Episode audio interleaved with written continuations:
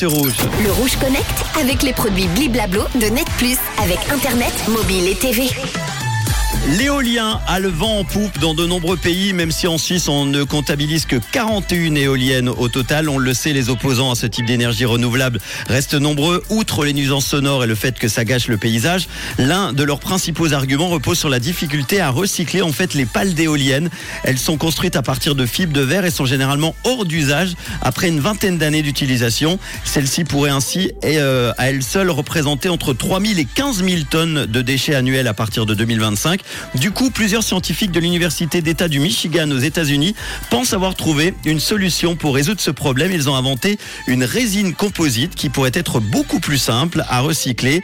Elle est conçue à partir de fibres de verre et de polymères d'origine végétale et synthétique. Une fois l'éolienne en fin de vie, il sera possible de récupérer le matériau et de le décomposer afin de développer de nouvelles pales ou des objets complètement différents. Alors mélangé à d'autres matériaux, cette résine peut par exemple servir à construire, euh, je sais pas, des équipements ménagers, comme des comptoirs de cuisine. Il pourrait aussi produire des fenêtres et des feux arrière de voitures. Et plus surprenant, ces pales d'éoliennes en fin de vie serviraient aussi à créer des couches pour les bébés, mais aussi plus insolite. Écoutez, ça va un peu vous dégoûter. Des bonbons comme les fameux oursons en gélatine.